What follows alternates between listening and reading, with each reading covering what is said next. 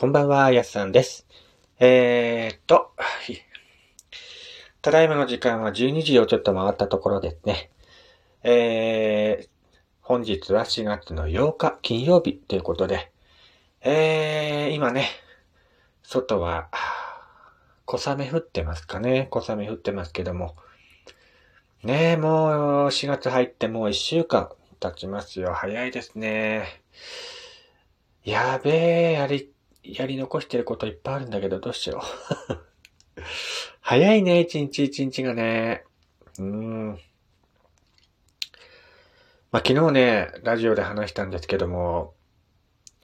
風邪ひいてんのかなと思って。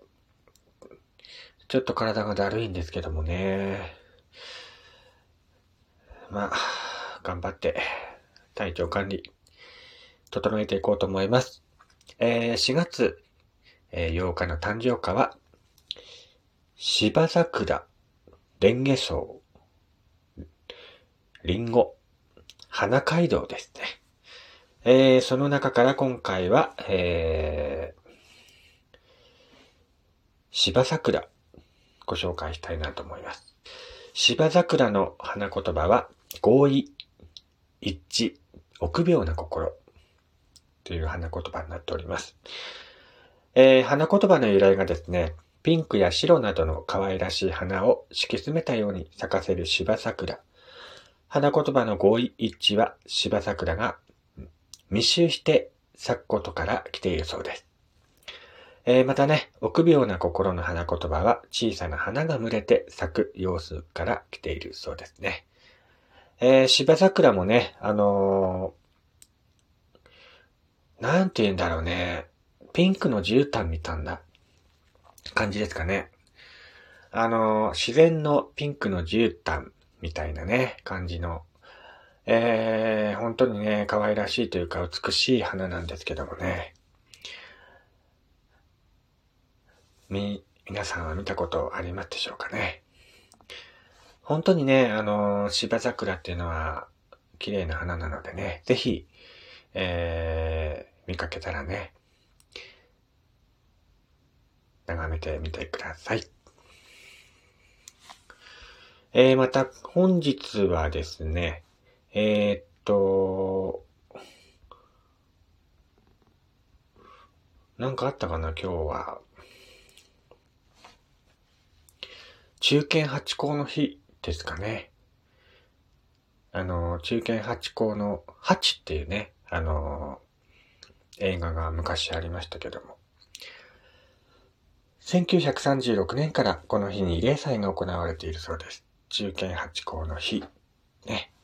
確か今日だった気がしましたね。はい。まあそういう感じで4月8日の誕生花と、えー、本日、〇〇の日みたいなね、ことを、えー、お話しさせていただきました。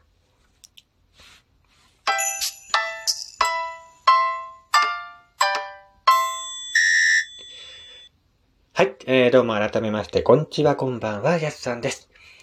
岩手でアナログイラストレーターをしております、私がゆるっと語るラジオ番組。えー、ラジオトークのアプリから聞いている方はぜひ、リアクションボタンの方を押していただくと嬉しいです。えー、今日はですね、えー、っと、ご当地怪獣の話をしようかなと思います。えー、皆さんはね、ご当地怪獣ご存知でしょうか？あのー、昔ね、流行った、流行ったっていうか今でも、えー、いるの、いるんですけども、ご当地キャラってね、まあ、ゆるキャラが一時期ね、流行りまして、まあ今でもね、あの全国各地にゆるキャラいると思うんですけども、えー、ご当地怪獣ということでね、あの全国に、えー、怪獣、ご当地の怪獣がね、えー、いるということで、そういうプロジェクトがね、あのー、去年あたりから始まっているのご存知でしょうか？2021年10月からですね、日本全国各地域の特徴や歴史などをモチーフにしたご当地怪獣を、えー、起用した地域活性化プロジェクトご当地怪獣プロジェクトっていうのがね、えー、始まっています。皆さんご存知ですか？このプロジェクトはですね、あのー、全47都道府県のね、えっ、ー、と、モチーフにした怪獣、オリジナル怪獣なんですけども、えー、っとですね、まあ、怪獣を起用した映画とか漫画っていうのはね、えー、世界から注目される日本のコンテンツの一つであり、日本国内だけでなく、世界には多くの怪獣ファンが存在しています。ということでね、えー、怪獣をモチーフにしたご当地キャラっていうのがね、えー、いるそうです。まあ、簡単にね、ストーリー言いますと、はるか1万年前、巨大な隕石が日本列島に落ちてきた。しかし、隕石は日本列島に落ちる前に砕け散り、各地の地下深くに潜った。隕石の正体は、知的生命体の思いを受けて、その姿が変異する怪獣物質だった。自らの体を細かく砕くことで日本列島とそこに暮らす人々の暮らしを守ったのだ。怪獣は人間の行き過ぎた自然破壊や環境破壊を歪めるために、その土地の力を得て、ご当地怪獣の姿となって、人間の前に現れたのである。現代の人々が見失ってしまったものを怪獣たちが人間たちに何が大切かを再び教えてくれるっていうことでね。えー、全国のね、あの、ご当地をモチーフにしたオリジナル怪獣がね、今展開されているみたいですね。最近、去年からやってたんですけど、僕知ったのが、昨日なんですよ。昨日なんです。うん。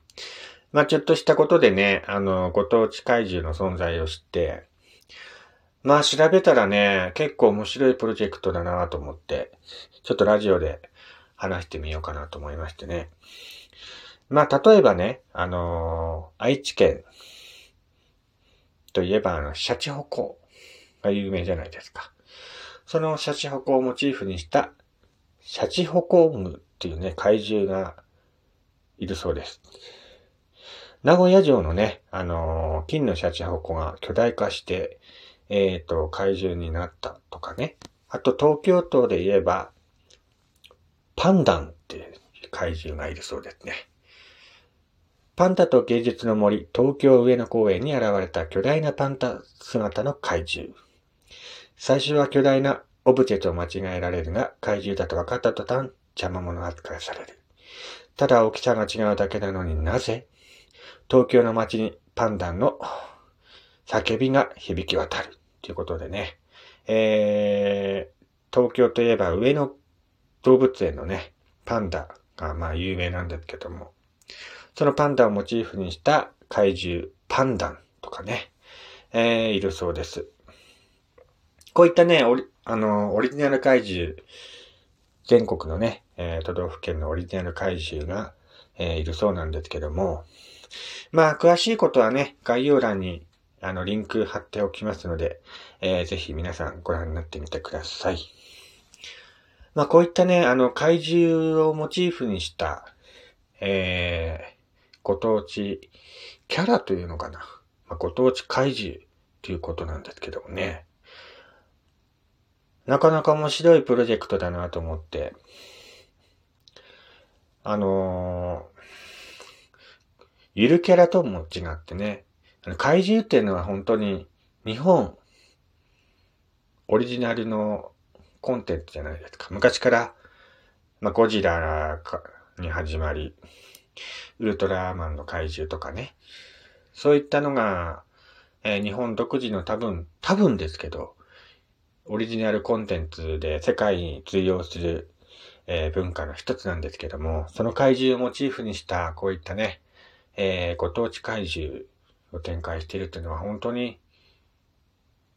楽しい話題だなと思って。これからもね、あの、どんどんいろんな、えー、プロジェクトがね、展開されていくみたいなんですけども、えー、っと、名古屋からね、世界、全国、世界へ、あの、広がっているそうなんですけども、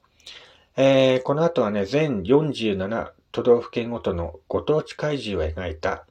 ドラマ制作もね、えー、展開する予定みたいなので、えー、ぜひこれは楽しみにしたいなと思います。ねえ、こんなのがあるんですね。いやー、びっくりしました。びっくりしましたっていうか、僕あまりこういう、なんていうのかな。旬な話題とかね、あのー、ちょっと、無知なのでね、たまたまね、昨日あのー、旬なとこからね、あの、ご当地怪獣の存在を知って、えー、こんなのがあるんだと思って。これからもね、いろいろ、えっ、ー、と、なんかいろいろ展開していくみたいなのでね、あのー、楽しみだなと思っています。まあ、そんなね、ご当地怪獣なんですけども、残念ながらね、僕が住んでいる岩手の怪獣はまだ現れてないみたいなのでね、えー、ちょっと心寂しいですけども、えー、誕生してくれるのを心待ちにしています。怪獣一つ一つもね、あの造形がすごい凝っているのでね、あの見てて本当に楽しめるので、興味ある方はね、ぜひ概要欄のリンクから、えー、飛んでみてみてください。えー、ということで今回はね、ご当地怪獣の話をしてみました。えー、このラジオではね、えー、こういったいろんなことを毎日配信しておりますので、ぜひフォローチェックよろしくお願いいたします。それではまたお会いしましょう。